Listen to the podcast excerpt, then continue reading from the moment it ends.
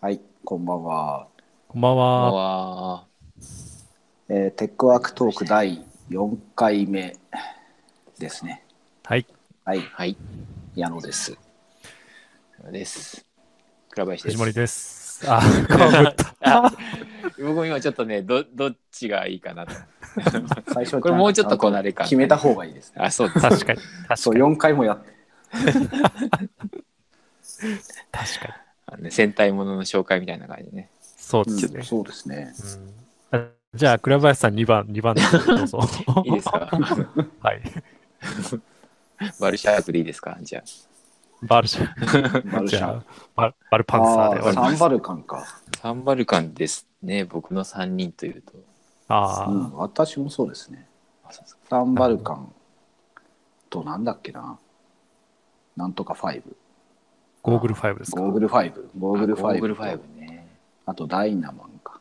あその3つぐらいをが記憶にあるって感じかな。ああ、あ。なるほど。そう僕も結そ構のくらいでそれ以外見てない。まあ、不思議ですよね。戦隊ものって本当に幼稚園児ぐらいしか見ないですよね。う。うんんうんう。うんちの子ももうなんか見なそうな感じに。あ、見てないですかうんうんそうなんですよね。まあちょっとうんね、い今と昔じゃちょっと違うんですけどね。またねうん、好きなものターゲッ何トでがも見れちゃうんでね。この間の話で。でも話したような気がしますけど。確か そに確かう。うん。に。じゃまあ後楽園遊園地で僕と握手は当時すごい憧れましたあけど。そうですね。あそう。本今ね当にいるのかな、うん本当に来てくれるのかなとか。あ、うんうん。シアター G ロストですからね。屋内型になりました。うんああ、今そうなんですか。そうなんです。そうそう。あれ、一回行ったんですよ。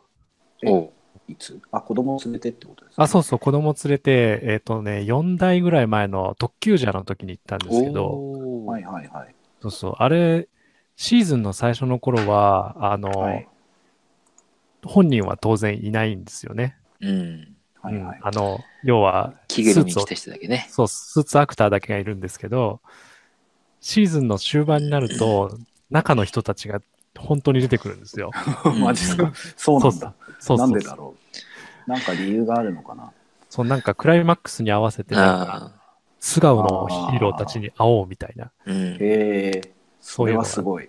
ええななんか子供まだ幼稚園児だったんで、あの、うん悪の、悪の軍団の方にビビっちゃってあんまり反応しなかったんですけど、あうん、ずっと一緒に見てた親の方が、お、本物だとか思って、へー。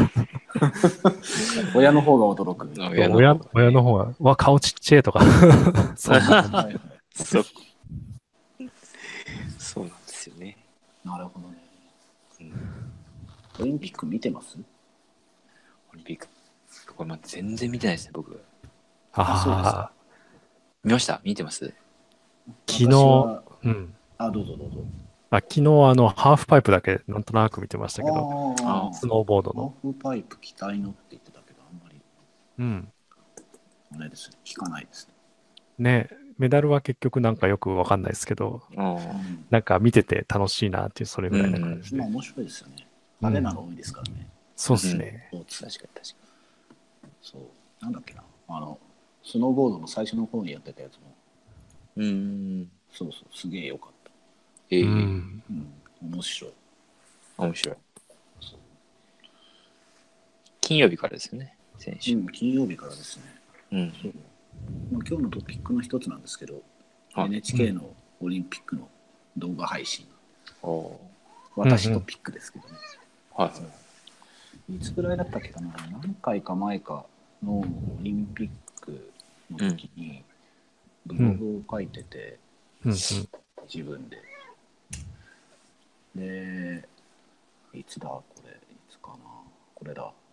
2012、ロンドンの時だ。ロンドンの時ぐらいから結構本格的にあの NHK がうんオリンピックのハイライトとか、うんライブ、ライブはそこまでではないんですけど、うんやり始めたんですね。ハイライトうんを競技ごとにまとめてくれるようになって、う。うんん。でロンドンすげえ時差があるんで、うん。そうすごい助かってそうなんか五輪を過去になく楽しめたのは個人的には NHK の動画配信のおかげとかっていうえうーことをん書いてましたね。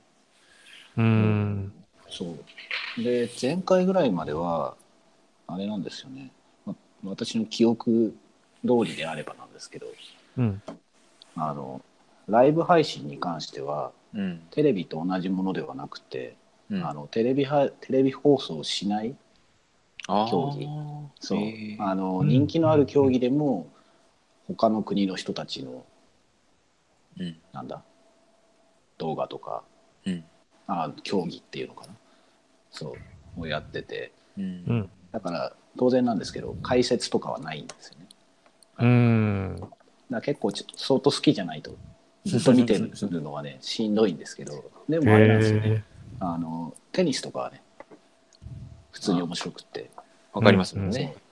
そう分かりますし、まあ、それでも解説あった方のそう解説の重要さってなんかすごい感じるんですけどう。ーうんん。ああいうの見ると、うん、うん。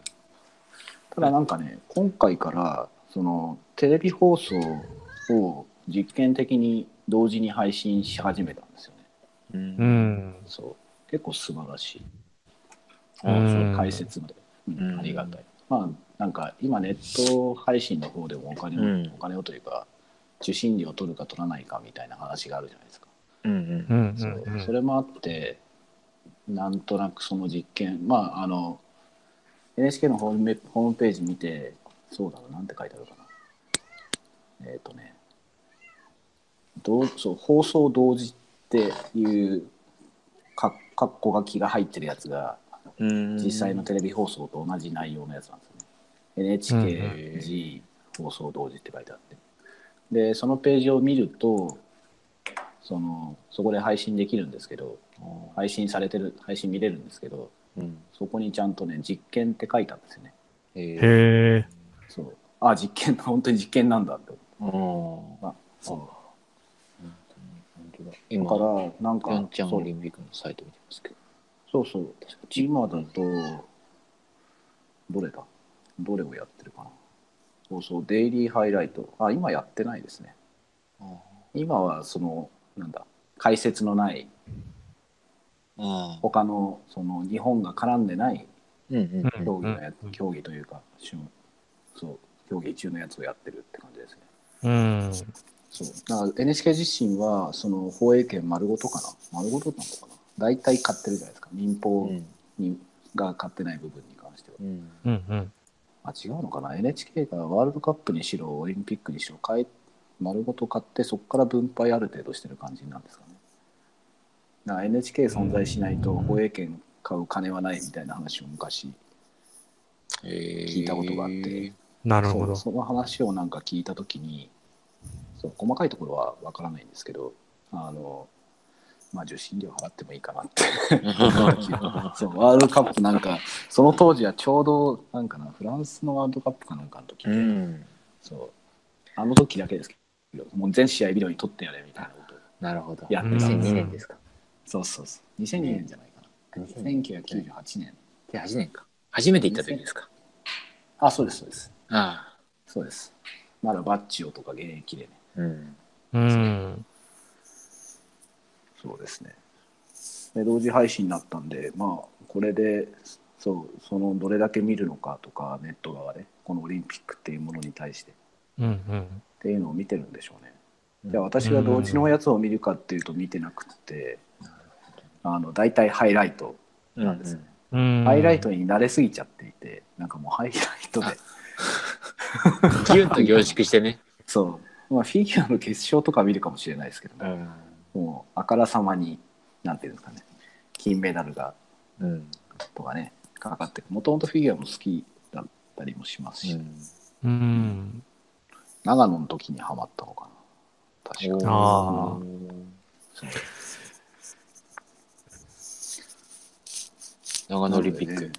そうまあ見れる見れないまあ今十分ねあの十分便利なんですけどねだからオリンピックの、オリンピックは毎回やっていて動画配信もしていて、うんでアプリも作ってるので NHK が、うんやっぱこれそう良くなっていきますよね毎回うん。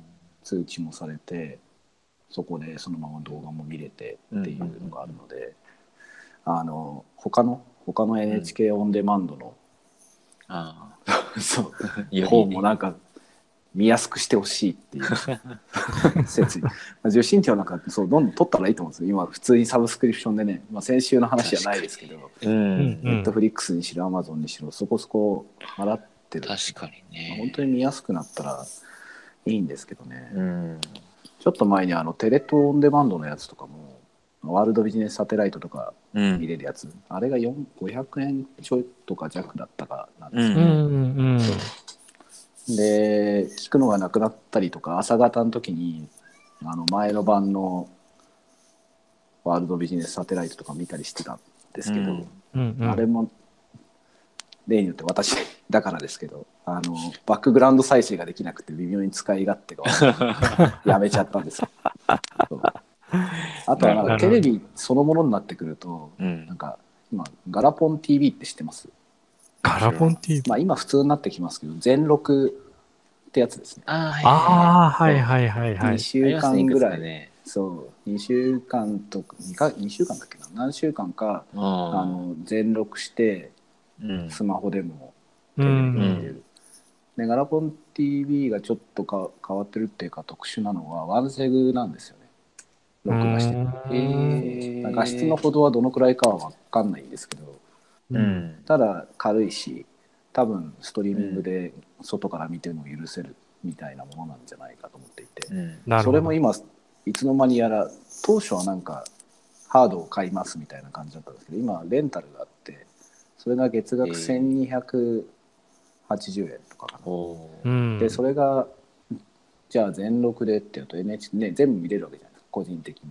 うん。うんうんうん。なので、ことテレビワールドそのテレ東と NHK がまあ期間は定めはあるとはいえ見れるんだったらそっちの方が安いんじゃないのかなみたいなことを今はちょっとそれ年始ぐらいの時に考えてますそのくらいの時にテレ東のやつを買って、ああ。そううんまあ、トライアルをやめたって感じだったんですけどうんうんう。うんそうそんなこと考えてますうん。確かに、後からちょっとね、ネットで話題になって、見たいなと思う時ありますよね。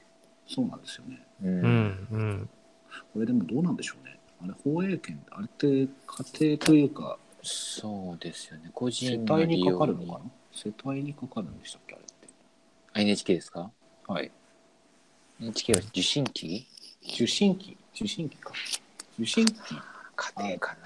なんか、昔なんかホテルとか旅館があそれありましたねありましたよね。なんか、包部括あ的ー屋、部屋数でとかって。うんへえ。うん。いました。まあ、今はね、そういう包括契約とかなんですかね。ああ、どうなのかな。いや、まあ気になるのはまあね、ガラポンも、ガラポン TV もいいですけど、うん。受信料それネットで取りますみたいなことになった時にどういう単位でかかるのかみたいなね、確かのはね、ちょっと気になるところでにすね。ね。うん。やったらいいと思うんですけどね。うん。ネットフリックスとか、まあそうだな、今で言えばテレビで言うとアベマ t v とかか、ああ。あんくらいの UI をうん。ちゃんと提供してくれるといいなって、金はきっとあるはずで、みたいな。うんうんところで。すね。うん。そう。まあでも、オリンピックは楽しいですね。確か全然なんか、そう、あれ今日、今日開会式だっけぐらいな感じだったんですけど、今に回、うんうん 中、自分の中の。まあ、オリンピックはなんか開催されるまでは全く盛り上がらないってよく言われますけど、そう 私も今回は特にそうで、始まったら始まったらでも結構見てます。うんあーハイライト、ハイライトを。うん。なるほど。そう。なんかありますか、倉林さんとか。今週のトピック、なんか話そうと思った。あ、そうだ。この3連休はですね、あの、最近、まあ、ラジオでも話します。お金というか、まあ、ああ価値ああ、ね、価値みたいなのがあって、はい。価値交換みたいな最近すごく興味があるんですけど、はい。それを、なんかやっぱこう、人に伝えるのすごい下手だなとかって思ってて、はい。で、うんももっとなんか楽しい伝え方があるかなと思って、こう、カードゲームにしたらどうだろうと思って、今今その言ってましたね。そう。ちょっとね、そのカードゲームっぽいものをちょっと作ってみようかなと。おお思考かな。う。なんかね、こう、カードを、まあ、手持ちに配って、うんまあ、それをこう順番にトランプみたいにしてこう交換していくんですけど、まあ、んあの無作為に配るのでこう持ってるカードの数とかが違うわけじゃないですか。はいはいはい。でまあ誰とこう取引するかみたいなのとか、はい。まあ、そういうの含めてまず最初そのまあ本当に物々交換じゃないですけどカードをはい。そのまま交換して、うんでその次にそのちょっとこうお金ケースみたいな感じにしてうん同じ価値の数なんだけどもお金にしたらこう交換しやすくなるみたいなのをはいい。ろいろとこうなんかこうなんていうの仕組みというかゲームのルールとかでああ。うまくできないかなと思思っっててままししたた。うん。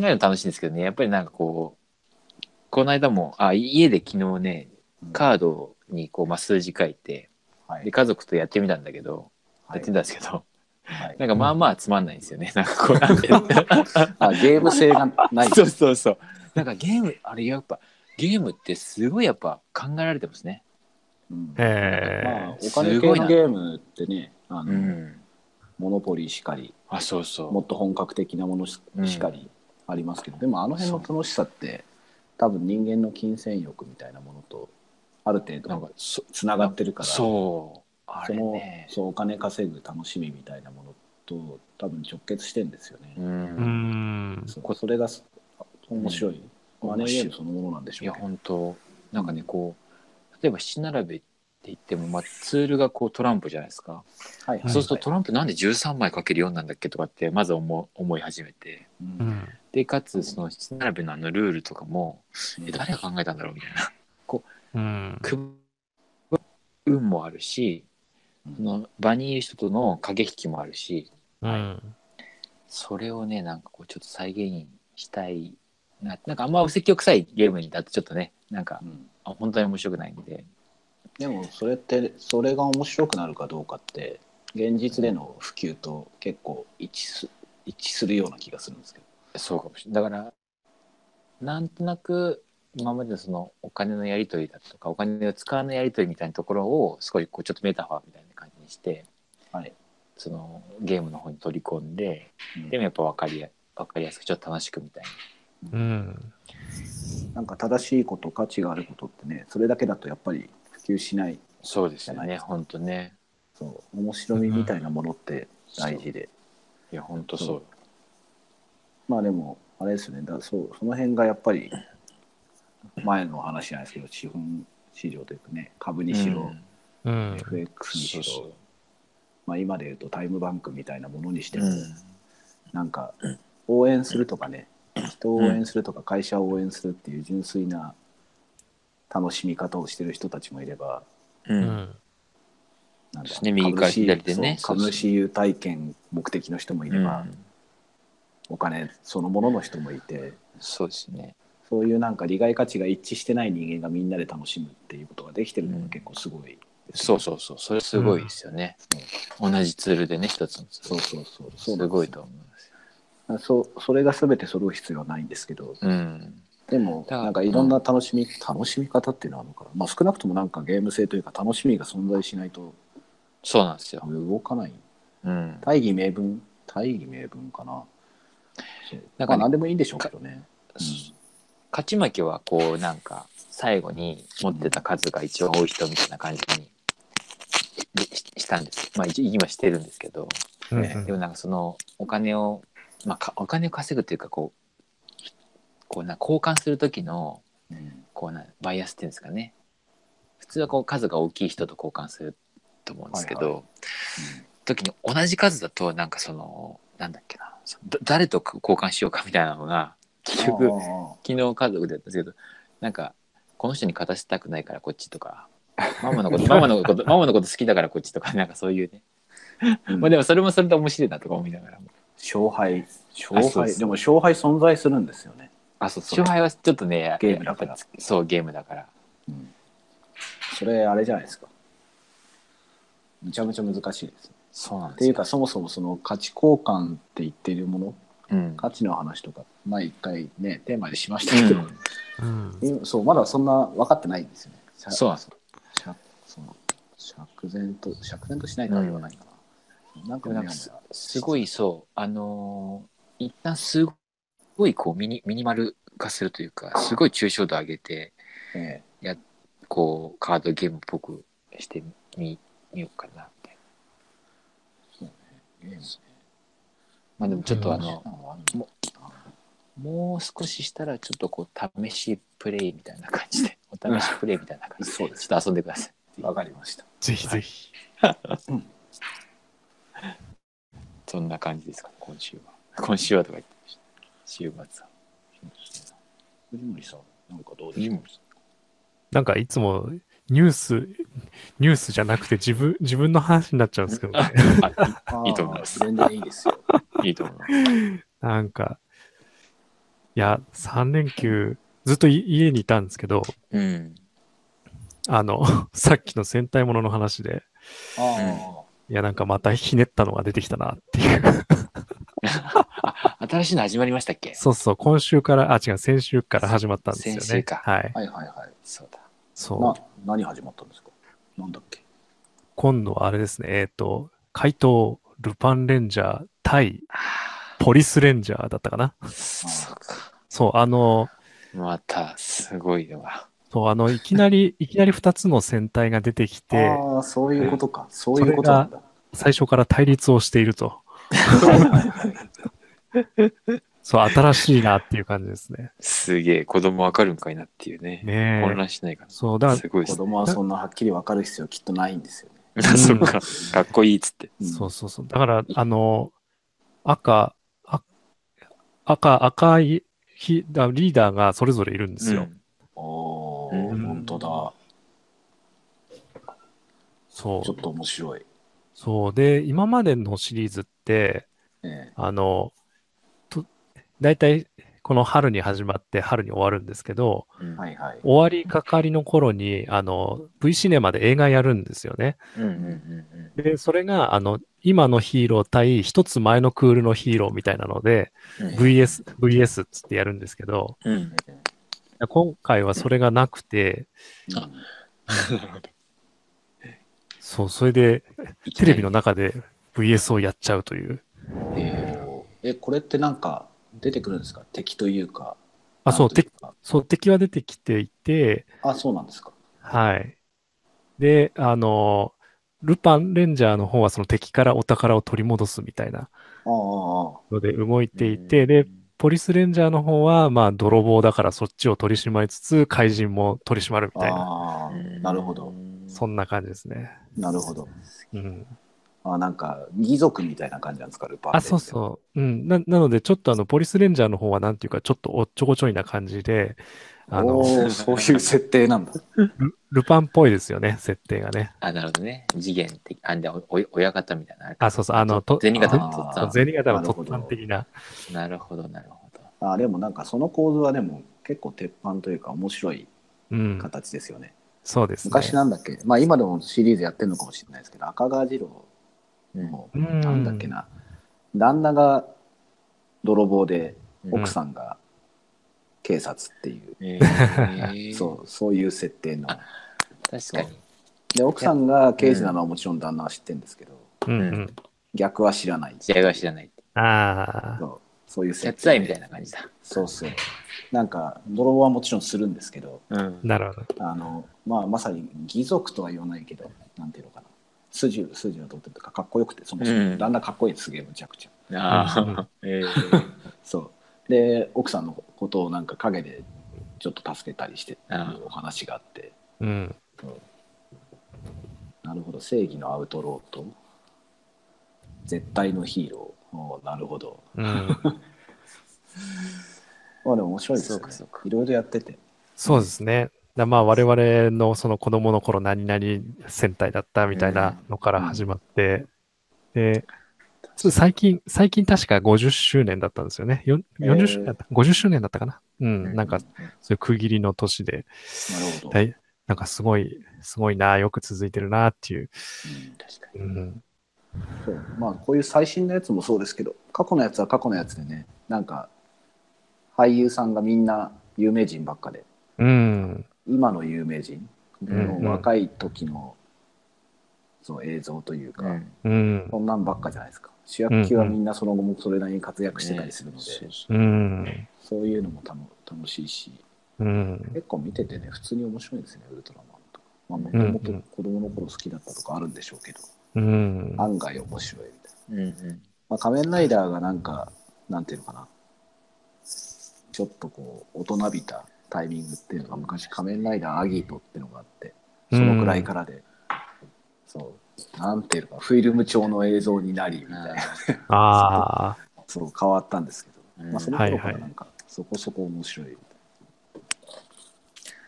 いな、まあありますね。えー始まったばかりか。本当に始まったばかりですね。本当に始まったばかりですね。。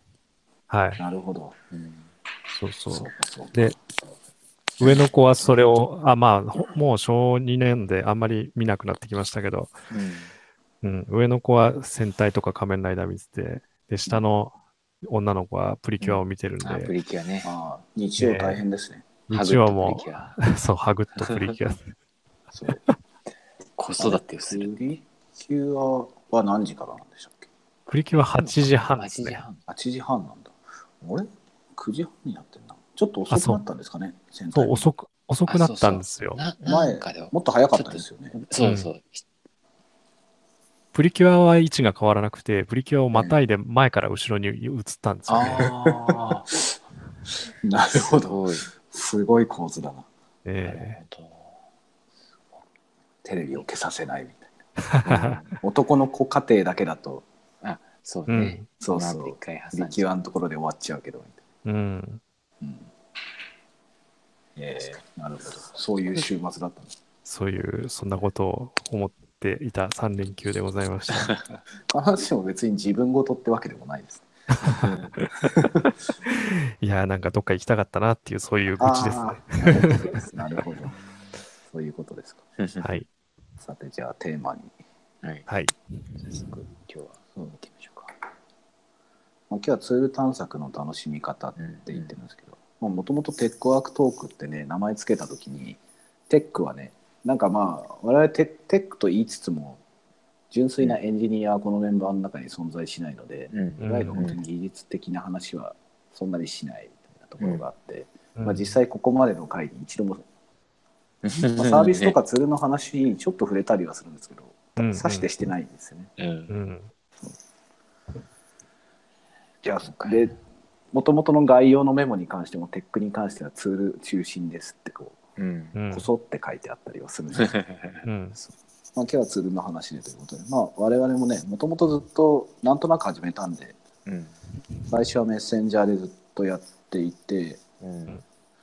この間倉林さんか倉林さんが結構濃い話をしちゃったりするので、メッセンジャーでやってるのがもったいないって、そうあれ、うん過去のやつに振り返ろうと思ったんですよ。ええうん。でちょうど12月の頭ぐらい昨年のぐらいからなんかこう頻繁にやるようになったんですよね。うん。でわーっと一回 Facebook で、まあ、戻ってええそれを、まあ、今の段階でエヴァノート対比しとこうみたいなうんあやーったらまあエヴァノートが固まりええでようやくこうややったと思ったら今度はいあの1ノートあたりの、まあ、200メガを超えてますと。えそう。あだからそんなまあに画像、言ってました途中の画像とかも多分まあ、あの、引っ張りながらだったんで、え。おそうえなんだそれで超め超えてたみたいで、まあだからもう、えあの、シフトをしながら、ずらずらずらって今度逆に下まで行って、 文字情報だけを、この間、あ、あとで多分共有しますけど、そう、コピーしたっていうのはありました。え。めっちゃ大変。そうめっちゃ、やっぱりこう途中で出てくるリンクとかが、すごいはいはい後から見返したい時があって、はいはいはいうん確かにね、。結構いっぱい貼ってますからねうん。で、またまあでもなんねか、結構ためになる。エクスポート手段とかあるんだろうなとは思うんですけどねううん。うん。まあそれも面倒くさいっていうのと今後どうすんだっていう話そうですねがありますうから、ん。うん。でちょっと僕が使ってみたかったっていうのもあるのとあまあそうか逆にあれか他にそういうツールないっすかねみたいな相談したんですよね確か。うんスラックでもいいんでぐらいな感じだったんですよね、そうで結果的にスラックを使はいい、始めてるのと、うん。あとメモに関してはそうスクラップボックスを うん。そうエバーノートのコミュニティリーダーの前で言うそう、もう、コミュニティリーダー、プンプンですよ。あそまこあいいにんですよ ね、いろいろ使うことに意味がいやまああるので、おっしゃる通り。うんエバーノート使わなくなるわけじゃないですしね。うん。そういなんですよね。うんや、でもあれは、よかっいいなと思って、う。うんんうん、なんかあの、コミュニティリーダーとか言ってると、やっぱりあんまり他のツールだんだん使わなくなってくるんですよね。おーあそうですか。あでもそういうのあるかもしれないですね。そうですね。あと、まあ、やっぱ使い慣れたものに偏ってねしまうというのはあるので、えうん。で、スクラップボックスも名前しか知らなかったんですよね。ーはいはいはうい。んでも実際に使ってみると、あこれはやっぱり後から出てきただけあって、その、エバーノートでここがこうだったらいいのにな、みたいなところあーが、はもうそのまま具現化されている感じだったので、はあーなるほど。うんこれそは、う。ただあれなんですけどね、ツールとしては新しいんですけど、うん、名前が変わったのは、名前が変わってスクラップボックスっていうふうになったのは多分去年なんですけどね。うん。あ、なんか結構古いんでしたっ全然違うんけだいや、うんあの、その前に実験的に別の名前で、うん。やっぱ。りその開発者の方が、まあ、須田さんだったっけかな、あのギャ像とか作ったりしてたおう、人で、すげえ。あそうですよ。だから、そのスクラップボックスは会社もギャ像と同じところが今やってるんで、えー、ギャ像にとすごい相性がいいんですね。あうん画ー像をこれにアップ、うんそう画像をこのスクラップボックスにアップロードすると、うん。そのままギャ像にも、ギャ像って読んでいいのかな、ギャ像でいいんだろううんな、ギャ像にもアップロードされると。へなんですよ。なんか画像でこうなんだっけなあのスクリーンショットとか撮ったものとか動画を撮ったものに関しては、そのリンクをスクラップボックスにこうコピペするだけでちゃんと展開してくれるとか、え。うん。うん教養はすごい意識してるんですよ。うん。へえ。で多分その元々の源流はもう2000年とかもっと前からあるウィキう。うんんウ。ィキペディアのウィキですね。うんあれが源流にあって、その当時の結構メジャーっていうか、今でも使ってるとこあると思うんですけど、ピピピキュウキあ、 ?PU 武器、武器、え、武器。そううんあるある。ピキュウキありますはいね。はいはいはい。うんはいはい。ちゃんと言えない。あの音声はここが難しいです。なるほ ど。確ちゃかんに。と読めないと言えない。うんキャリーパミュパミュ的なね。 そうそうそんな感じですけど。まあ、あれのいいところがすごく踏襲されていてで考え方的にはそんなにそう極端に新しくないんですけどちゃんとその考え方を消化してノートツールになっていて、うーでんえらく出来がいいうんうんそうっていうのがあってまあ源流はそそのストーリーとしてはねエヴァノートと同じかもっと古いぐらい、うん。うん、なるほど。そうこんな話は多分今回のテーマの一つなんですけど、そううテん。ーマの一つっていうかテーマそのものなんですけど、うそうでんも非常に便利ですよねみんなでこうやっていて、そうなんとなくメモして関連づいたものとか、まあ、それこそさっき倉林さんが言っていた、うんあの過去に貼ったリンクとかっていうのは、うん多分エヴァノートとかで検索して探すよりもうん探しやすいうんうん。とは思いますね。うん。うん。どっちがいいとかじゃないんですけどね。うん。うん。ただノートツールとしてずっと長い間エヴァノートとかやってるんで、まあ、今私もまだエヴァノート使い続けてるんですけど、プライうんプレミアムでうん瞬間的にメモを取るとかうん。写真をそのまま撮ったものを保存しておくとかっていうのは今でもすそごういです使ってまねすからね。うんうん。ただみんなでなんかまとめながらとか情報をなんか整理する整理して共有し合うみたいな用途はうんもともと Wiki の方がうん。向いてるところも多々あるんですよね。うんうん。確かに。このリリンクとかがあれですかやっぱり特徴なんですかねうん、あそうですねリンクが特徴です、うんあのハイパーテキストというかそのもともと Wiki Wiki っていうのはうあん。のウェブサイトウうんェブサイトを、まあ、独自の技術言語で簡単に書けてうんかつそれをみんなで編集できう。ん。そう編集してあうんうんうんウェブサイトを、ウェブサイトを作っていけるみたいなものはいはいですね、うん。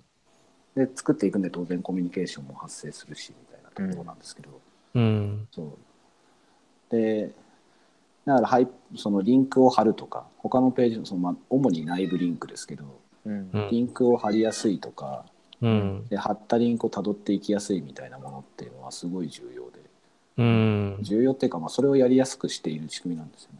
うん。う。うんんそうでもともとの月きかそれですごい良かったのが、うんあの作りかけのリンクみたいなものをうん。その括弧大括弧でこうくくっておくとはいはいリンクだけ作っておいてまだ書いていないものを、うんうんそう先にリンクを作っちゃうみたいななるほどんですけど、うんまあ、それがすごい私は個人的にすごい好きでうんう今こう今日の回のメモとかうっていうんのも、そのね、いくつかテーマをこう書いてますけど、はい中身をちょろっと書くものもあれば書かないものもあるんですけど先にこうリンクにしておいてなるほどねでふと思い立ったらそれにこうリンクをしておくリンクというかリンクをたどってそこに書くみたいうんうんうん。なまあ使っていくうちにちょっとずつコンテンツが増えていって、うでん。なんかまたそこに加えたいなって言った時にそこに付加されたりでそこに過去に作ったものをまた紐付けたりっていうう。んリンク構造っていうのをすごく作りやすい。なるほどうん。で、ね、スクラップボックス面白いのは、こうリンク貼っとくと、その本文の下にね、関連リンクがどんどん増えていくじゃないですか。う。うんんうんそう。それは同じ階層という、同じ階層じゃないかな、同じページからリンクされているものとか、うんうん直接リンクを貼ってあるものとかっていうのを行ったり来たり、すごいしやすくなってるんですよね。うん。うんうんなるほどなるほどそうだからこの構造だと結構なんとなく自分の関連するものにこう紐付けてうリんンクたどっていくとか、ページを作っていくとうんそう最終的にはこう数が増えていけばいくほど情報がなんか逆にこうまとまっていくというかああなるほどうんなるほようなど状況が生まれるはずなんですよ、うん私そこまでこういうの使い切ったことがないんで、体感はそこまでしたことないんですけど、うん。うん。うん。うん。なるほど。そうなるほどなああ、それはすごいいいですようね。んなんでこれか。結構うそん。う私のそう若い頃20代ぐらいからのテ テーマでうウィん。キなんかずっとそうだったんですけど、あの人間とね頭の中の考えとか記憶をたどっていくのってこうリンク構造というかねうん。連想していくじゃないですか、うん。あれのことを考え何かのことを考えてそれを考えてる途中にそこに関連するものをたどってっていううんたどっていく構造なんですよね。うん。でそれってもう N 対 N だし行ったり来たりだし、まあ、まさにハイパーリンクのネットワーク構造なんですけど、うん、まあ、シナプスみたいなもんですね。うんうん。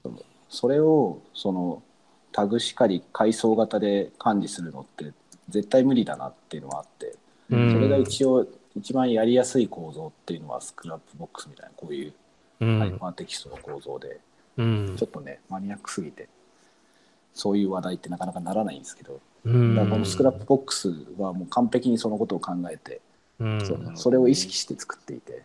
う。うんんそう去年のの私の中では一番ヒットしたツールだったんですよね。うん。うん。なるほど。そうでも社内だとこれにこれに位置づけられるツールはすでに存在しているのとうんあ。とまあ権限管理しかり、まあ、そこまでそういう社内で使うとかっていあーそううのはまかだこれからの状う況なのん。うん。まあ、すぐに使えるようなものではなかったり、ううんん。まあ、使われてるところはあるとは思うんですけどううんん。多分完全共有でやるとかあとはまあうんこの、なんていうのかなこれプロジェクトって言ってるんですけどプロジェクトを全部分けていくような構造にして使ってるところはあるんじゃないかと思います。ううんん。ただまあうちの場合は今これに位置づけられているところで言うとうん。あの、まあ、セールスソースが買収したクイップって前ご紹介したんですけど、うんそうそれがすでに存在しているので、うん。うん。そう使えないんですけど、まあ、こっちのテックワークトークの方でなんとなく使い始められたんで、うん。やっぱなんか居場所というかね関係する人たちが複数いるって大事だなって思ったりねえはしますね。うん。そうそう。これひ一人一人で使っても多分エヴァノートと、まあ、まあちょっとね、あれでかもしれないですけど、うう。んこれやっぱみんなで使うっていうのが多分いいんでしょううね。ん。そうなんですよね。いや、なんか本当最近そういう機能がすごいエヴァノートに欲しいなと思っていて、うんはいはい。というのは、あの、昼間の仕事が1月から始まったんですけど、うんえそのマニュアル、マニュアルというか、まあ、教わったことをエバーノートにちょくちょくメモしてたんですよ。えはいはい。うんで、ただやっぱり教わるといっても、もう、ほぼほぼ OJT なので、うんはいあの、一つの業務のことであっても、最初から投資で体系的に教わるっていうタイミングがもうないんですよね。うんなので、今日はここの部分だけ、明日はここの部分だけみたいな、はい。うん、かいつまんで説明されたもの、要は一つ同じ業務に関するそのフローなんですけど、うん、そのメモがバラバラに存在するんですよね。うんああ、なるほど。で、エヴァノートに都度それをノートにしていくと、まあ、一個一個、あの、順番、順番、まあ、まあ時系列には並ぶんですけど、はいはい。バラバラバラに断片的に残ってしまうので、うんえそれを例えば1から10までのフローを自分で再現しようとしたら、もう一回再編再編集し直さないとえ、なるほど。どい。けないっていうのがあって、うん。うん。で、ただそういうまとめ直してる時間ももうないので、ううんんう。ん。で、なんか、スクラップボックスだったら、それが、例えば断片的に散らばっていたとしてそっも、かそっか。うん、リンクを辿っていきやすいっていうのはすごいいいなと思っていて、そうか。一番、あの、エヴァノートだとこう、目次ノート作れるじゃないですか。はい。はいはい。あれを一番最初にスクラップボックスを作っとく感じですかね。アジェンダから始めるみたいな。うん。で、あまずリンクにバーンとしといて、うんで、今日教わったところ例えば3番だったら3番のところは書いてあって、うん。 1番のところにまた1番のノートに書いていくみたいな。うん。ああ、なるほど。そうですね。ななんか、エヴバァの、ようやく理解、そうそう、な、ななんか、ほ本当にあの、UI の見た目と一緒で、付箋にメモしてるような感じだなって思いましたね。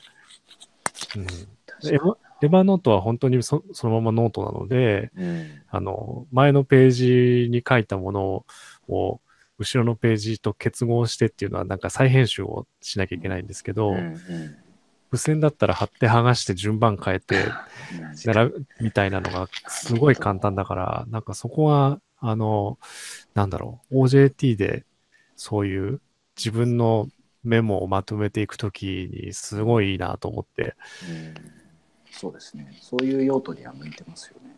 うん。まあ、ひょっとしたらノートっていうところで、まあ、好みによってはスクラップボックス一つでいけるようになっちゃうのかもしれないですけど、エヴァノート多機能すぎて、うん、うんそ、れは悪い意味じゃなくていい意味でですね、うん。うん変えられないですよね。スキャン機能とか、そのノートをなんだどんどんどんどんノートに物を貯めていくっていうための機能が、うんうん。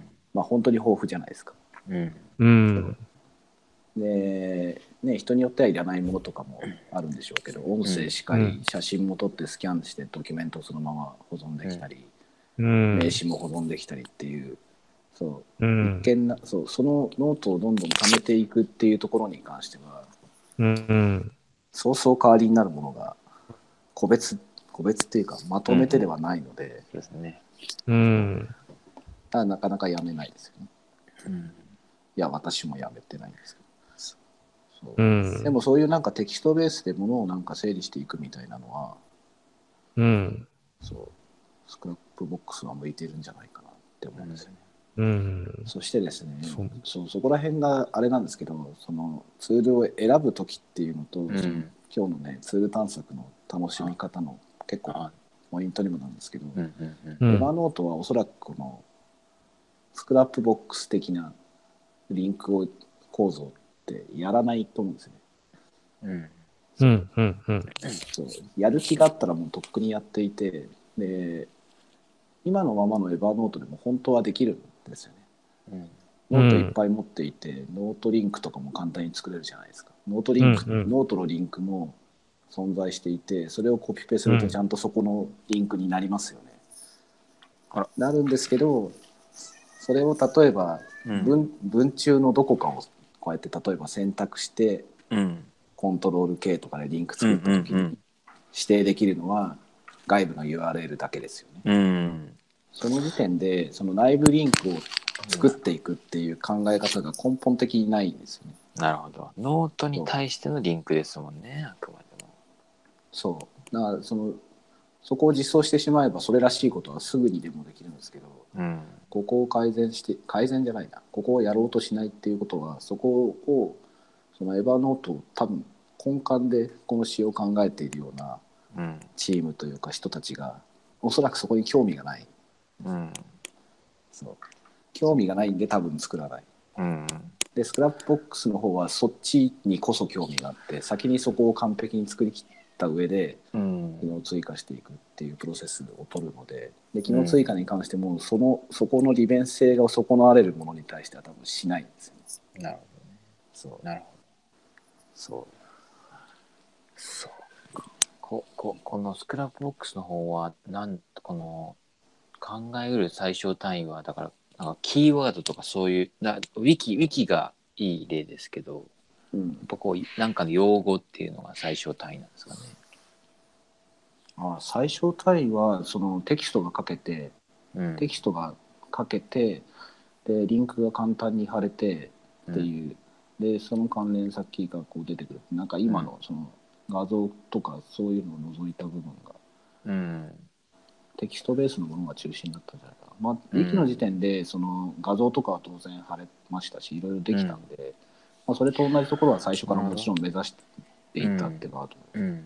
でも商品のこのスクラップボックスになる前っていうのは本当にそんな感じでそうなんですね。あそうですそうです画像との連携してたんですけどそんなにその出来上がったものの見た目ってそんなによくなくってうんそう最本当に機能だけきっちり提供されてました、ねなんて名前だったっけなギャッツとかそんな名前のへそうでもその時点ですごいよくできたんですけど、まあうん結構見た目って大事で、え。うん。その出来上がったものを後からすごい長い時間見るじゃないですか、うん。で外部の人にも場合によっては見てもらうんでそうですね。なんとなくその許許せるっていうかあ綺麗だなってなるぐらいはならないと使えなかったりうん。するんですよね、まあ、もちろんそれは個人差あるんですけど私はそうでうんうん。でもちゃんと名前変えて会社としてその画像の会社としてリリースをしたタイミングでうん。すごい綺麗になって本当に実用レベルになりましたよね。ああ。うん、これ、す私もごいなメモでしか使ってなかったけそうど。へこのえツールを選ぶ時とかツールを探したりこう見たりする時っていうのはうん今みたいな話がすごい重要だと思っていてうん。そうそのなんだろうな一番コアにいるこうのん「エヴァーノートとは何ぞや」とか「スクラップボックスなんぞや」みたいなところを思想とか握ってる人たちがいるんですよ、うん。絶対いるんですよ。うん。でそこの部分を握ってる人たちが何考えてるのかっていううん。ところによってもうなんかね似たような機能でやったら簡単なのにみたいなものはうんうん。あるんですけど絶対実装されなかったりするんですよ、うんそうなるほどね。自分たちのサービスえうちが出しているツールを売る時というか紹介する時にも必ず話すんですけど、うん。我々のツールの背景というかうん。どういう位置づけのもので何をしようとしているのか、うん。私の場合そのそれをその自分の想像とか見見聞きしている情報の範囲内なんですけどうん。他社の製品の話もするんですよね。なるほど。そうで、背景そっちがだよ大ね事、そうそっちそうそれを重視する方を選択して選んでほしいなるほど。でそこずれそこがずれてる状態で選ばれちゃうと、うんうんうん。大体トラブルというかあとあとね。そうそうあすごい大事ですねだから今の現時点、うん今の時点で同じ機能うんうん。機能だったとしてもそうですね。そうその先に提供されるものっていうのが、うんそこの根源的なところによって結構大きく変わるんですよね。な機るほ能通貨ガンガンしてくれたりとか要望をどんどん聞いてくれたりしても、どどうしても聞いてくれないポイントとかっていううんのの軸になるところが会社だったりツールによって異なるんでうん。うん。うん。そうまあオープンソースとかの場合だとねそれをやりたい第三者が外部で実現しちゃったりとか、うんまあ、それはセールスフォースとかキントーンの周りでもそうですいっね。ぱいあるとは思うんですけど、うんでも本質的なところで変えないところ変わらないところっていうのはあったりするんですよ。そうそこのこう読み読み解きというかそうそう、うんそこが今日のそうですねテーマなでんすねかちょっともうちょっと聞きたいですね。そして楽しみ方のとこですね。まあ、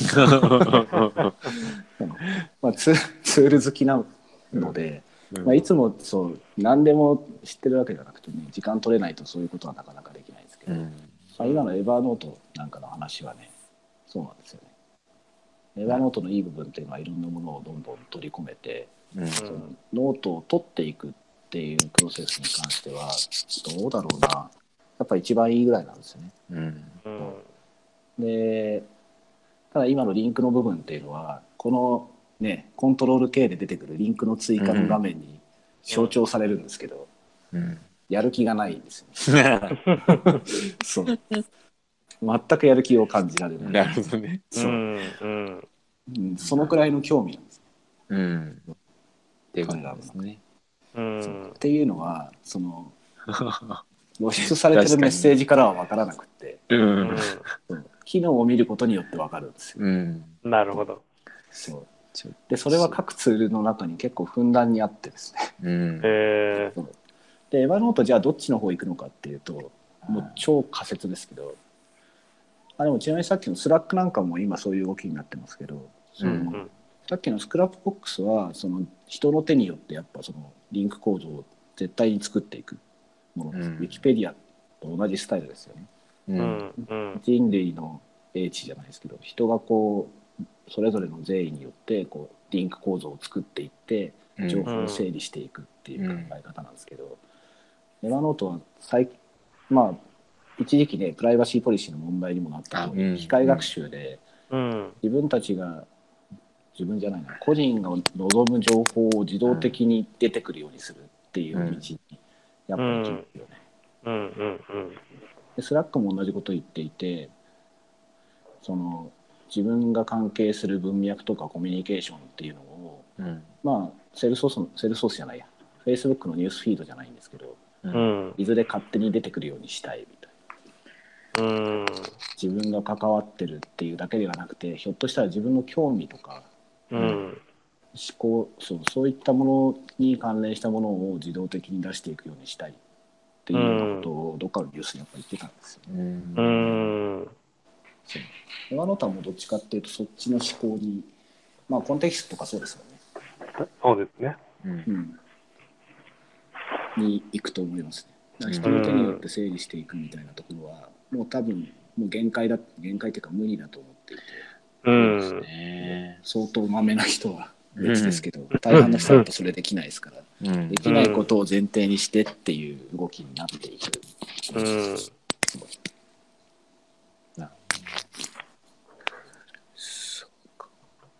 エヴァなんかそっち側だった。うんいやもう無理無理ですもんね整理が。もう無理ですね。そう無理ですね。うんやっぱりあのノートの数が1万ぐらいになってくると、はいはい。もう物理的に物量的に整理するのが無理だしうんあとやっぱり最近の問題はその検索した時のノイズの多さが、あああうー、ん、そこがちょっと問題ですね。一番か、すごいな。うん、あまあこうどんぐらい使ってるの6年ぐらい使ってるのか。あ。あまあそうですよね。藤森さん、メモマですもんね、結構。あ。そうですね。はい。まあ、大半は、あの、どうでもいいウェブクリップなんですけど、うんうん。まあ、でもなんかそれが気軽にやって、後から探せるのが売りだったうんはずなので、だからそこがもう、あの、探すしようがないというか、ああ。うん。難しいですよね。そうでなんすかエね。やっぱりヴ、ァノートでウェブクリップしてね、うん。そのクリップしたものを探すよりも Google で改めて検索して見つける方が早いです。そうそうそう。最近そっちが多いっすね。そうなんですよ。で、最新の情報に当たれるじゃないですか。そうですね。うん、だからなんかそのやっぱりあのクリップするだけじゃ意味ないなっていうのは思ってて、うん。その時になんでそれをクリップしようと思ったのかっていう文脈が一緒に残ってるとそれはそれで価値があると思うんですけど、うんですね。単純にブックマークの代わりとして使っているんだと本当にあの古いブックマークのゴミ溜めみたいになっちゃうの である。そう、そうなんですよね。うんでもやっぱり探せなかったり思い出せない。要するに検索キーワードをうんうんうん思い出せないとか、うん特にそうだな、それはむしろ Facebook とか Twitter とかで見ている情報の方が多いんですけど、うん思い出せないですよね。あ、こあの記事なんかちょっと面白かったっていうのはうん思い出せなかったりとか、思い出せないそういうものに限ってね、その、ウェブ、私、そう、ウェブクリップはポケットを今でも使ってるんですけど、ううんんそれも忘れる。うんで、忘れたものの方が大体思い出したいって思うことが多いです。なんかね、うん逃がした魚じゃないですけど。そううそう。んまあ、いずれこの間うん思い出せるようになってくれるに違いないって思ってるんです けど期待してうる。んうんそうだからそういう意味ではまだこの辺のノートツールしかりコミュニケーションツールの、ねうん記憶たどるっていう部分に関してもしっかりでまだ全然発展途上なんですよ、しうん、進化の時代がありますよね。 そうそううん全然まだまだ便利ではない、まだまだいけますう。んこの間、あの、うんなんかあるページを、あ、これ良さそうだからクリップしておこうと思ったら、あの、過去にも 2回ぐらいやってて、同じページを3回ぐらい。 よっぽど大事なんだな、このページみたいなのがありましたけど。あーもうクリップしたこと自体も忘れちゃって。あーなんかそれそれをまめな人だとその繰り返しクリップしたものになんかタグをつけるとかってやってるらしいんですよね。へあえ。ーすごいなそれうん、なあとはなんかその参照した回数でそのタグ例えば星の数を増やしていくとかっていうのをあーなるほどなるほどへえ。まめまめな人はやっててだからその星の数が増えるつまり、うん。自分で何回も何回もそのノートを参照しているってことは自分にとって重要な情報であるってう。いうんことなんですけど、ただえ、エヴァノートに星っていうのがあるんですよ。ああのタグにタグで星のを打ち込星なんでるほど。まあこれ数字でもいいんでしょうけどねうんうんうん何でもいいんでしょうけど、うんそれで重み付けをしていくっていうなるほど。まあ、今そういうのは自動化できますしねやろそううとです思えばできますねよ。確そかうにそう確かそにうできそう。だうん、手動だとやっぱり、ま、よっぽど豆じゃないとうん。できないですよね。うんそうですね。でメモのアプローチでなんか人の手によってちょっとずつ整理していくっていう考え方で言うとうん、今のスタイルだとスクラップボックスみたいなスタイルに勝るものはないと思ってるんですよね、うん人の手っていう意味だと、ううんそうタグとか階層構造みたいなものでは絶対あの管理はできないうん人間の脳に一番近いのもスクラップボックスだとは思うんですけどうん多分その機械学習とかね AI とかそういうことを駆使して情報を整理していくみたいなアプローチっていうのはうんやらないとは言わないんですけどきっとそこを重視は今はしてないと思うのでううんんそうそっちは逆に期待はしちゃいけなくて、そううんそれは、まあ、エヴァノートもやるかどうかわかんないですけどやるとは言ってますけどね。うんうんただそうそっちの側面だとスクラップボックスみたいなものよりエバーノートだったり、うんまんた Google がなんかやってくるかもしれないですけどそっちうのん期待を持てる、うんでそれをね営業とかねそのお仕事の方に絡めてそれをやろうとしてるのがまあセールソースなわけですよねうんうんセールソースがアインシュタインっていうところでやろうとしてるのはうん彼らは彼らのお客様っていうのは全部その顧客情報を管理してるお客様たちなんでうんそうそこのデータを、うんまあ、どうだろうなそうある程度活かせるわけなんですねううんんうんそうそこがもう何より強力ですようんそなるほどね。ね、うん、なんだ湯森さんが退出しました、いなくなっちゃっうん、た。あ戻ってきたた。多分 ですねなんか電波状況とかもあったあ、悪いのかな。そうちちょっとこもってましたもんね悪そううん悪そうです。うんそうというような話です結果的になんかスクラップボックスとかノートツールのお話になっちゃったんですけうど、ん。スラッあ、声がすい今ません戻りましたね。復活しました。 はいちょっと電波状態が悪くて。あやっぱりうんはいスラックもこうなんていうのそのその同じ文脈でこのスラックの思想っていうのをこう読み解くとやっぱり基本はこうフローというか、まあ、ど流れていくコミュニケーション用のツールだったりする。うん、あのチャットツールはいくつか文脈があって、うんうん。そうだから今、ね、我々が今まで使ってた Facebook メッセンジャーみたいなものと、うん。あとはそうだなあのスラックのようなそのエンジニア向けのツールからの派生っていうのと、うんあ。とはももともとのもうチャット本当にチャットって言ってるそのなんだっけな IM って言われてる部分うんインスタントメッセンジャーみたいなラインから来てうる、いんくつかパターンがあるんですけど、そうもうスラックは完全にそのエンジニア向けのもので、うんもともとはオうんうんオープンソースで、なんうだっけん名前忘れちゃったな。そう、あって、まあ、オープンソースで作られていたものを、まあ、クラウドベースで、そうだ、Ruby かなんかのコミュニティからスタートしたようなツールですよね、スラック。うん。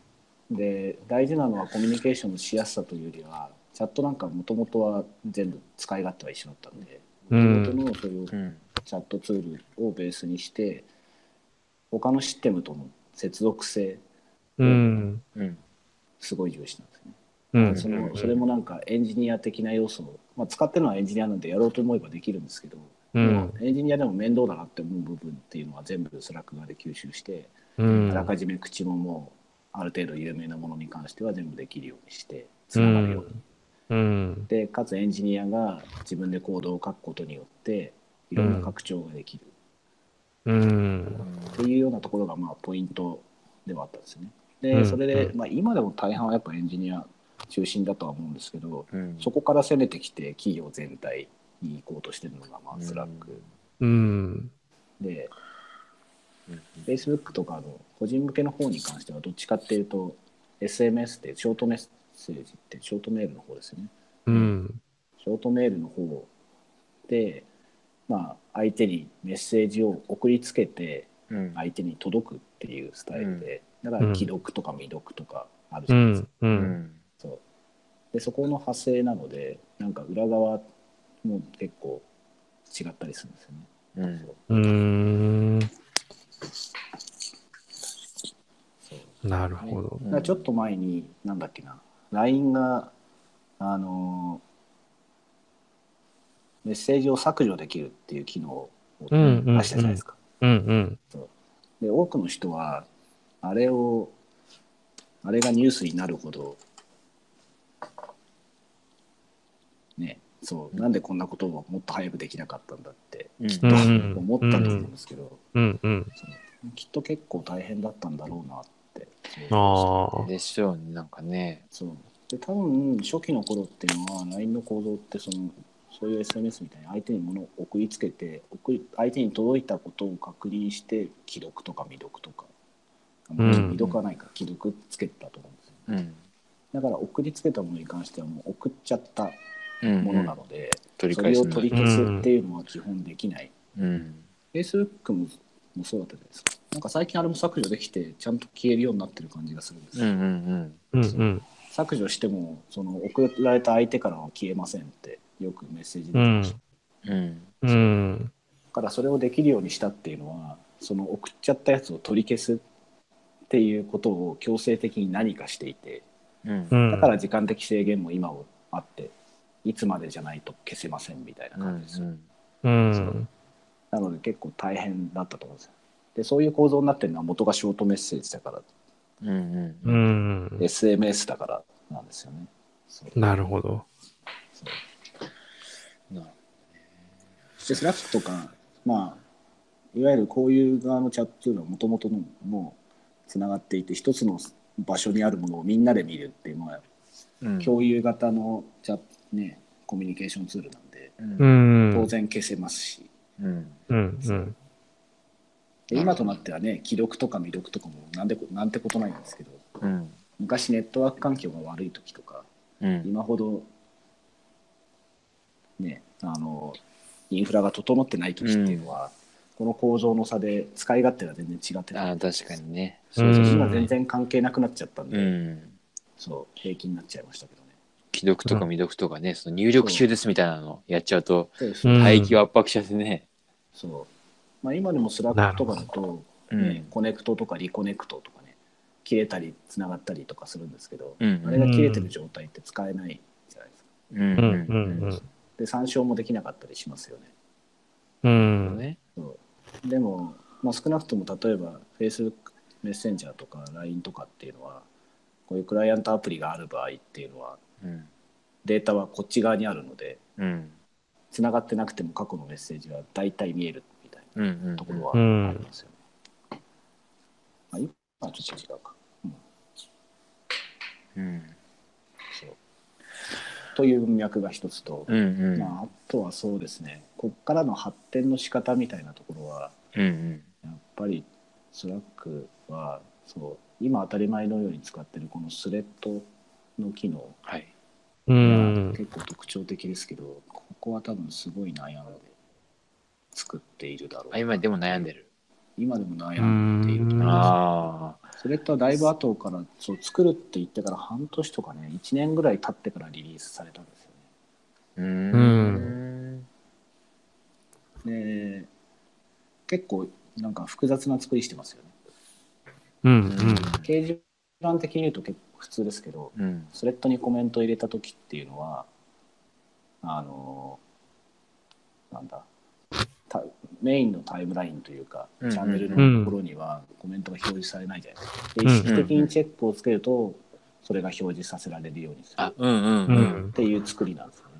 であー同じようにスレッドっぽい使い方ができる添付ファイルとか画像とかは画像にコメントすると全てのコメントが全部流れるようになってるんですよね。うんうん。なぜそこに違いがあるのかとかねうんなるほどね。後からつけたのでそうはでなあるほど。のちらっとこの今日の話をする前に触れましたけどねマイクロソフトの Teams っていううん。スラックの、スラックを買収できなかったか、買収を検討してたけど、自分たちで作るぜって決めたやつなんかあ。うんうん。な、完全にスラック対抗アプリなんですけど、チへえ。なるるャほットツールをあんだけ持っていながら、MS 自身が作ったっていうツールですけど、あれ最初からスレッドを実装していて、あっちはですね、うん掲示板スタイルなんですね。まあ、ニュースフィードとかに近いかな。ど。うん。そのあるコメントにコメントっていうか投稿に対してコメントができてうん。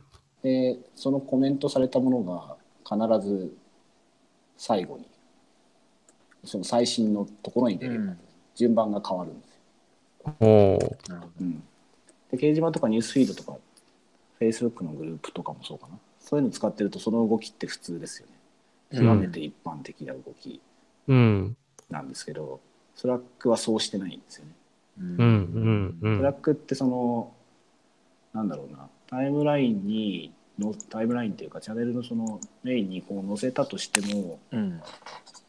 そうそれその状態スレッドそのものが移動しないじゃないですかうん。前後しないというか、うんうんうん。確かにうんうんう。そうんでコメントした時にああ。そうそうか。はいコはいはい。メントした時にそのコメントも実はそのチェックを入れてチャンネルに表示をするって入れない限りはうん。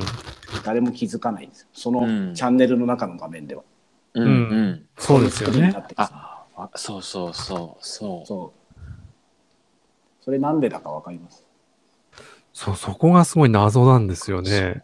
なんかうん、だから、うっかりそれをやっちゃうと誰も気づかれずに流れていくっていう。あ、そう。うん。あそうそう、んどっちに返信したらいいかわかんなくなる時あります。うんうん。で、それを解決するために彼らは全スレッドってあるじゃないですか。あ、はいははいい。ありますね。はこいっちにその役割を別の場所に残したんですよ。ああ、時系列の。なくしたというか。う。うんんうーん。でチャンネル上に残す必要があるものはチェックをつけてうん。明示的にそれをやれって言ってる。うん。そだからなんか自分が見た見ないとか最新は何かっていう、まあ、掲示板っぽい動作に関してはこの全スレッドの場所でやっていてうう。ん、うん。そうあくまで各チャンネルっていうのはコミュニケーションのログうん。なんですよで彼らはもともとそのシステム連携をしてるじゃないですかいろんなツールと、な GitHub とかそのソースコード管理の履歴を表示するとか、うん。システムからのログをここに表示するとかっていう用途で使ってるんでうん。もともとの多くのユーザーがここでじゃあ例えばダーッとこう流れてくるログがあったとしますよねう。うんん。うん。でそこに対してどっかのログに対してここがおかしいんじゃないのって誰かがコメントしますよねうんう。ん。でそれログの順序変わっちゃったら見にくくないですかねああ、そうなるほど。なるほどね。多分そこの用途っていうのが明確にあるのでそあこあ。そうそういう掲示板っぽい動作にするわけにいかなかったんですよねなるほど。ああ。そうか。それは、あーエンジニエンジニア初だから、エンこジそン発っていうのとあとはもう現状使われてる用途っていうのがうんうん。多くの人が使ってる用途をどう邪魔せずにというかそれを維持した状態でそれあをあ実現するのかなるほど。でもあーログがダーッとあった中であるロゴにログにロゴのどっかのポイントに対してコメントしたいっていううん要う望んは、うん。うんやっぱり同じように多くのエンジニアだったりスラックユーザーにとってもあったわけですよね。ニーズがあって、なるほど。脇にそれてコメントさせると。そうそう今まではうああ。ん。そうだから今だとそこのポイントに戻ればねうん。そのスレッドがこう開いてうんうんうんそうでも最新のものをこのタイムラインタイムラインというかチャンネルの中のチャットのの流れで探すのはもうほぼ無理ですね。あうんそうん。れをそう全か、部それでいいのか。なんか、そうそれで見方がいけないと思う。 そういやでもすごい違和感あったんですやっぱりスレッドっていうことで言うと、うんあ。あそうですよね。こうれんだから、まあ名前もそうだし、ええ確かに。あ、でもそう言われたら、もそう時系列は、その、このチャンネルのところを見なさいと。う、うんあ。うん。うん。そうだからそのスレッドの中でコミュニケーション取ったものを全部チャンネルの中にも流す自動その画像へのコメントとかと同じように、それを流すか流さないかっていうのはすごい悩んだと思うんですよねうなるほどん。ね。そうでもこの形にしたでもうまあそうねこっからどうするんだろうっていうのはあるんですけどうん。うんん。この形で、まあ、うまくやったんじゃないかなってうまくできてるような気がしますねこの用途だとうんうん。うん。そういう背景があってでこの順番を変えたくないそのメインの方のねチャンネルの順番を変えたくないっていうのは、まあ、我々がやってたコミーティングとかもそうだったんであそうドキュメントとして成立させた時にそこの順序が行ったり来たりしちゃうと文脈が分かんなくなる後から見た時に文脈が分かんなくなっちゃうんですよね。うん。あ、そうそうか。そうだからそれを維持するっていうことはすごい重要だったんで、うん。スラックのこの気持ちもなんとなくわかるみたいな、うんうんそうだからなんかどんなに普通の掲示板のようにそのコメントしたものが一番下に来てほしいって願ってもうん絶対にやらないんですよね、なるほうどね。ん。うんさっきそうさっきの話ですけどなそこは全スレッドっていうのを見ていくるだそかうか。らこの全そう今だとあとはこの全スレッド以外のハイライトとかねうんう自ん分に興味があるものを出したりとかっていうのを今消えちゃってるんですけどなんかあったと思うんですよねそういうなんか、、そうスレッドでこういう場所ができたんでいろんなとこをまたがって自分の気になるものを出すとか、まあ、そういうアプローチに今後スラックに関してはなっていくんでしょうねうん。でそれをうまく見ていくそうハイライトとうまく見るとかたくさんのものを山ほどのチャンネルの中から自分の見たいものを見るとかっていうのもやっぱり今後の課題というかすでにある課題なのうでスラックにん。うん。うん。我々チャンネル大したことないじゃないですかそうですね、3つぐらい3でつすぐらいですねうでうんちの社内のもので言うと何個だ、うん。いくつあるんだかわからないみたいなそんわかな、る。わかる。それは何単位でチャンネルを、なんかおおよそ作ってらっしゃるんですかえーとなんでかすこうね、まあ、うんあの製品単位とか、作っている製品単位、お客様との、そのクライアントワークのお客様ごととか、うん。あとは、なんかパなるーテほィーど。やるときにパーティーとかね、あ合宿用とか、まあ、一緒ですね、うん話のテーマごとに分けて、なるほどねう。んその話をするときはここみたいな感じなんですね。うん。でよく見るものに関してはスターっていうのをつけて、うん。うん。こう上がってくるんですけどもうスターだらけですよね。ああ、そ うか。なるなりますよなね。りますよね。なりしますかも5、ね。 60個はもうあるので、うん。これがね、うすうちなんか10人未満ですからね。はいはいはいはい。これチャンネルにスターがつくんでよ。したっけそうです。ああ、そうか。つきます、つきます。そう。だからもう切にみんな願っている。でもなんか明確な解決策っていうのはおそらく、まあ運用ではね、それぞれあるんでしょうけど、うん。うん。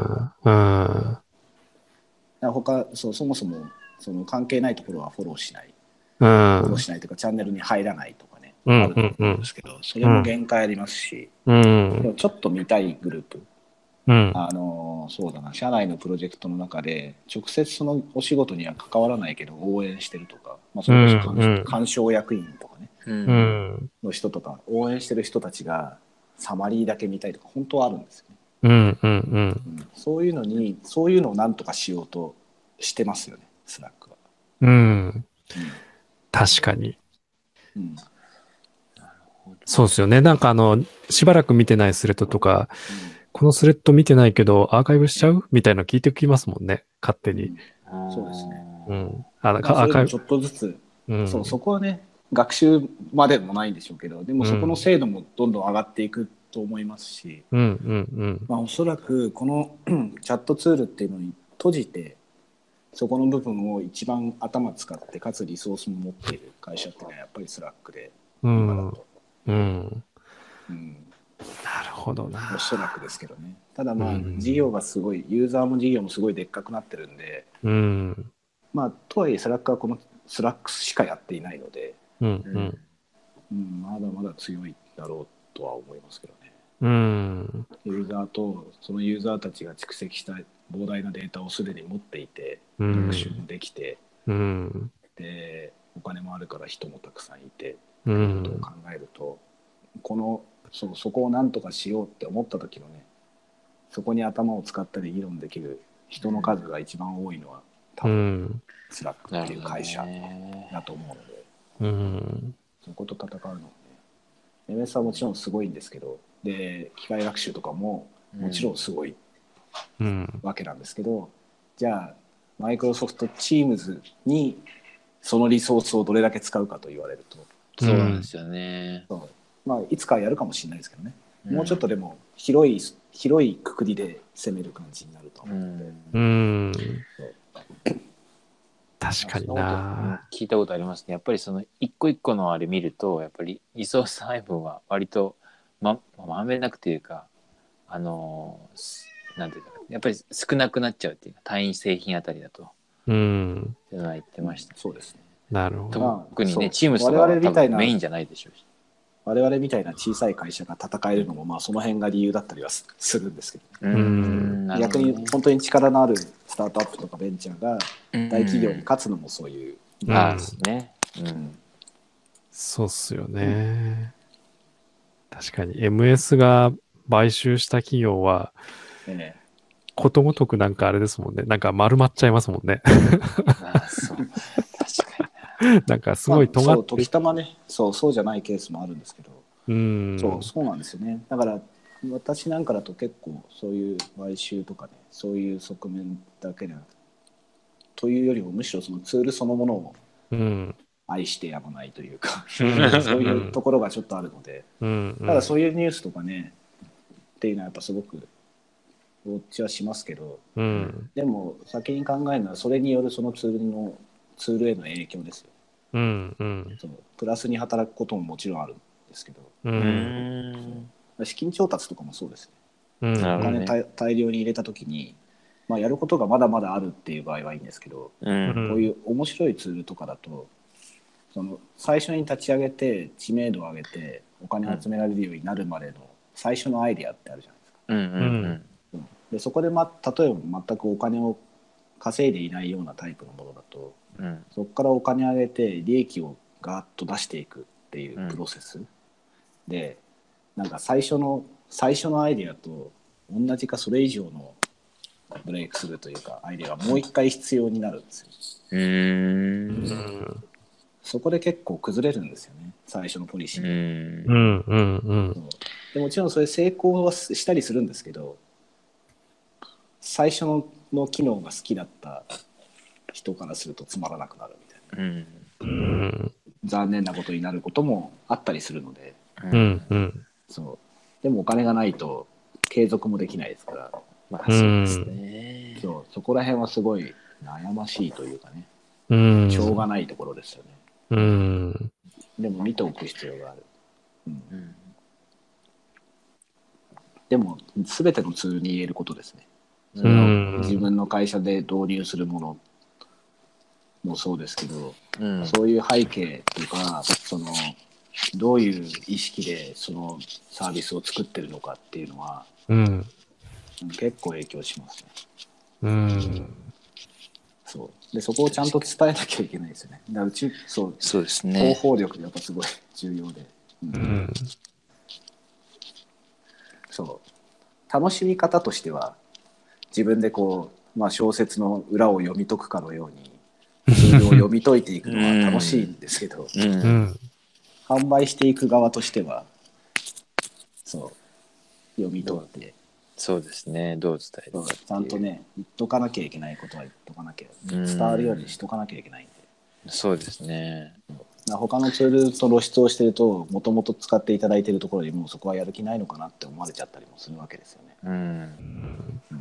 で本当にそうせざるを得ないケースもあれば全然やる気があるのに勘違いされちゃってるケースもあるので、うん。そこは気をつけないといけないっていうのはあるんですけどそうですよ。そうで私なんかはそういうのが自分たちのものを売る時でも大事だって思ってるのでうう。ん。基本少なくとも自分たちのものに関しては言いますしうん他の会社さんのものに関しても自分が理解してる範囲で言うんですけど、うん。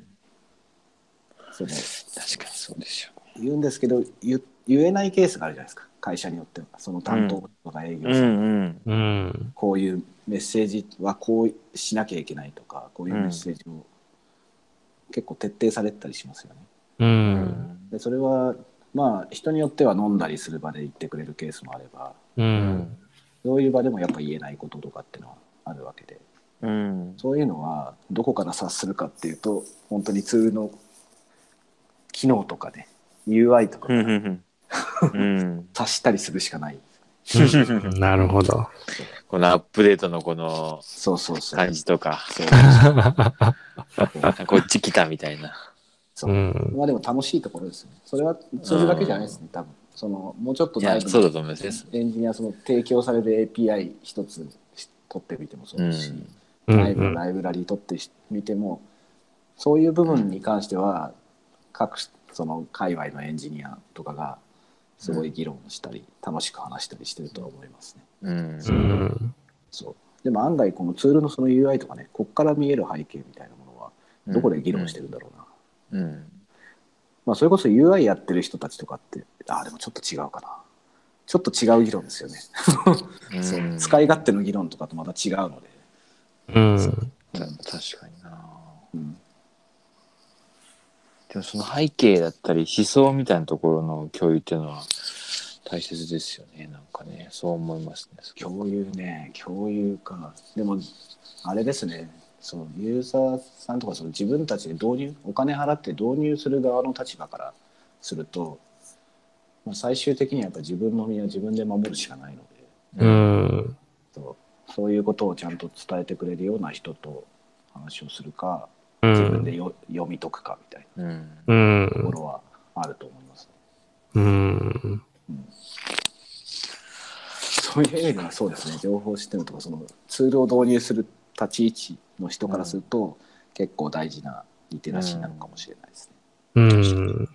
なるほどそうな。でそういうのが多分しづらいし難しいからどうしてもほこのスペックしょ表勝負みたいな丸×表うんうん。でこう言ってこのこっちの方が丸が多いからまあ導入ですみたいうなんうん。なんか多分そういう感じに陥ってるのかなっていうそ気こもでし全ま部し正直に書いてくれればいいですけどねた。うんデータとかに、メーうんカーに依頼してね。やっぱ自己視点が必要ですよね。そうですね。うんうん。そう思います。確かになこれはうん。そう、そう。結構まあでも、そうだな。まあ、チームがある程度小さいというか、日本のメーカーとか作っている人たちであれば、大体言ってくれるんじゃないかな。ああ、うんそう。そう。うん。まあ、思想とかそういうものがあるものに関してうは。ん。ねまあ、最近だとでもそうだね、ねやっぱりプロダクトマネージャーみたいなのがね、やっぱ発信していかないと、割と機能だけだと、そんなにあれですもんね。さ差別化有意義がないというか、結構うん思いのところを共有する。ああ、そううでんす。きまあ、そういうの結構、大キン事。トンとかもね、そうそう、キントンとかも結構そういうスそうですね。トーリーを共有してて、やっぱ社内でもいろいろ話しますね。うん。そうですよね。うん。でも金そうそこのそうそういう露出のためにこう話されてるストーリーとあとは実際にあ作って るエンジニアがあ、そう、ね、作り上げてるこの UI とかねちょっとした機能とかに何かこうこだわりのエッセンスが感じたりすることがあるのが、ああ。まあ、それはただの面白いかもしれないです でも案外違ったりしますよそこで。うんああ、そうですか。そうまあそこはでも機能選選定に関わるようなところではないですけど、うんでも多分その導入した後のうん。その利用促進とかうん。そうその開発生産性みたいなところだったりとか、まあ、そういうところには影響するので、うんそうまあ本当はそういうことをやっていたりそこを気にしてる人たちだそうそういうことを意識してやってるエンジニアとか人ってのは多分すごく貴重なのでうんうんなんか面白いのつけた時にきっと感動してあげるとか かあげるって言い方あれですけど、感動するとかうん。うん。それを伝えることっていうのは大事なことのような気うがん。しますね。意図を汲み取ってもらえるってすごい嬉しいですからねあうあ、んただ1機能追加しただけじゃなくて、そうそうこれやったみたいな。これいったか。そうそう。でも言えないことってある。そうそう。言えないことっていうのとねその露出ってやっぱ能力がかかるじゃないですかコンテンツ作るとか、そこまで手が回らないとかねうん。そうありますよ。なんであの機能露出しないんだろうなとかすげえいいのにそこはでもスクショすらないなみたい な。そうそうそうありますあります身近なところでも。なるほどうねん。え自分ーはできてないところもきっとありますね。それは私の責任になってくるんですけど。うん、そうですよね。そうという感じですね。まあ、各ツールとか各分野ごとにね、そういうのいろいろあると思うんですけど。うん。うん、すごい。いや、スラック一つでここまで話が深む深まるっていうのはすごいですよね。すごい。うん。いや逆にまた普通今に日、うん。うん、あるとそうぞあ、なんかあの、はいはい。いや、なんか、一ユーザーからすると、ええ確かにこういうのって知っておくのと知っておかないのと全然違うんですけど、え普段はやっぱそこまで考えられないので、あーださっきおあのお二人が話されてる通りだなと思いましたね。そういうことを語ってくれる方とつながっているかどうか。今回完全にあのさんじゃないですか。ね、いや僕もね、ススラック、あの、やっぱりスレッドとあの、違いーというか、を聞いて、やっぱね、かちょっとまた感動しました、今日も、 こ今回も。うん、うんそう、でも、あれですよ、ね面そ。白いうですね。でも映画一本でね、いくらでも喋ったりするわけあ、じゃん確かに確かに、いろいろね、あー話しますからね。ああ、なるほそどれと。一緒だと思うんですよね。うんうん。考えてる時間とかは、同じかそれ以上かけてるケースもね、うん。あるわけで。動いてるお金はスラックとかに関してはね、それこそハリウッドの巨大映画よりも、うん。そうお金がかかってるわけ突っ込でまれてますうんうん。そうそういう話はあってしかるべきじゃないですけど、うん、ストーリーあってうんそうですね。一つ一つの機能にこんなストーリーがきっと全部あるんですよね。う、うんん。ロマンですね。結構面白い。うん、そう、面白いところですね。そこ想像するのが面白いところですね。うん。そう、というお話でした。はい。いやー、面白かった。うん、 面白かっはい。た。というわけで、じゃあ1今時日は間こんな半とこぐろらでいですすかかね。ね。ええええそうですね。はい。はい。じゃあ、じゃあ、次回は、次回はまた、また、また突然のタイトル決めとかになるんだと思います来週。はい来週、あ、大丈夫かなん大丈夫。あ、大丈夫かなもしかしたら、ちょっと遅くなるか。ではいえっと、はい移動しな、移動しながら、移動か、移動しながらどっかのカフェか。あおあう、まあちょっといろいろ、そういうのもはいあると思う。ちょっとね、やりながら、はい。はい。はい。考はえいていきまぜしひょう。よろしくお願いします。20日ですね。はい。じゃあ、あり終がわりましょうか。ありがとうございました。ありがとうございました。ありがとうございまし。た。おあやすみなさい。りがとうございはい、おま疲すれ。様でした。